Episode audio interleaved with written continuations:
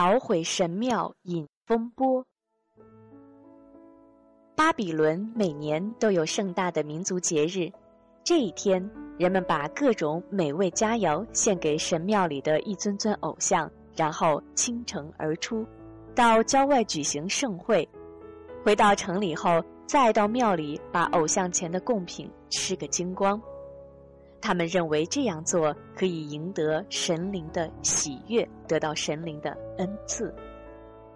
伊布拉辛苦思冥想着如何使族人摆脱愚昧信仰的方法。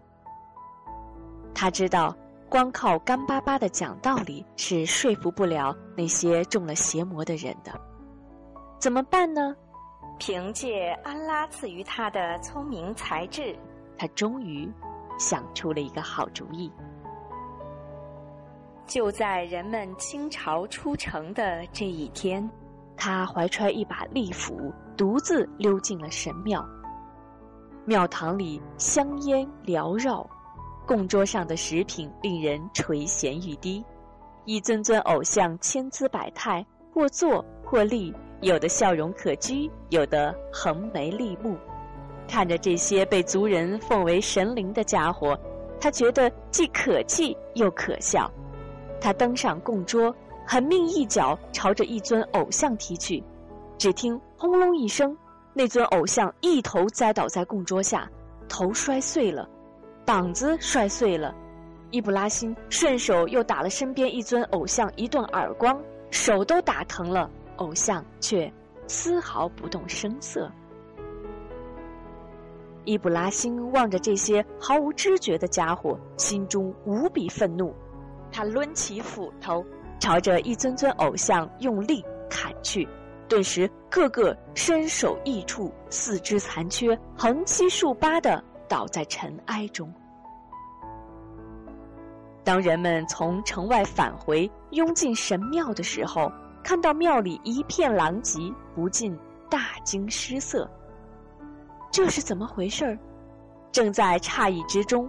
忽见庙堂正中的一尊最大的偶像仍然端坐在那里，可是，一把斧头却系在了脖子上，这又是怎么一回事儿？庙里庙外一片哗然。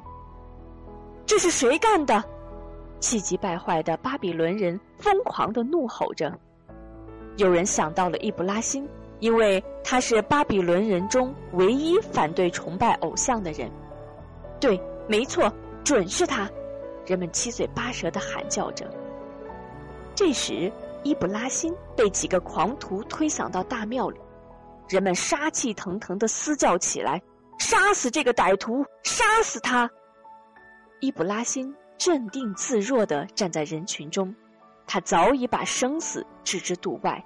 他想到的是，这么多人聚集在一起，这是多么难得的宣扬正道的大好时机呀！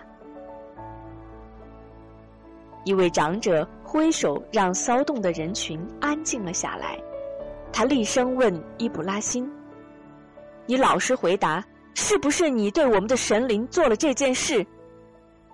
是谁干的？你不要问我，你应该去问问那些受害的事主。”伊卜拉欣望着那些东倒西歪、令人啼笑皆非的偶像，一本正经地说：“不要听他胡说，这件事准是他干的。”人群中有人在喊，伊布拉辛定了定神，忽然把目光转向脖子上挂着斧头的那尊偶像，对大家说：“是这个最大的偶像做了这件事。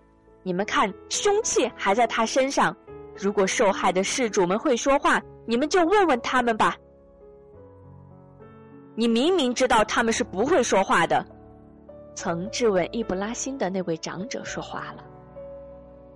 此刻，伊卜拉欣立即抓住对方言语中的破绽，反问道：“这些东西连话都不会说，你为什么还要把他们奉为神灵？难道你们舍安拉而崇拜这些对你们毫无祸福的东西吗？”伊卜拉欣的话就像一支支利剑，穿透了愚昧者的心，他们目瞪口呆，不知说什么才好。这时。突然有人跳出来喊道：“大家不要听信他的鬼话。我们祖祖辈辈崇拜偶像，而他背叛神主，背叛祖宗，他是我们民族的祸害。为了我们世世代代的安宁，必须除掉他。人群中一片混乱，狂徒蜂拥而上，来到伊布拉辛跟前，不由分说便把他拖了出去。人们望着庙堂里的一片狼藉，耳边回响着伊布拉辛铿锵有力的话语。又亲眼看到狂徒们的蛮横无理，久久被禁锢的心灵中，开始荡起波澜。不少人在暗自发问：这一切到底是怎么回事？难道伊布拉辛果真是错误的吗？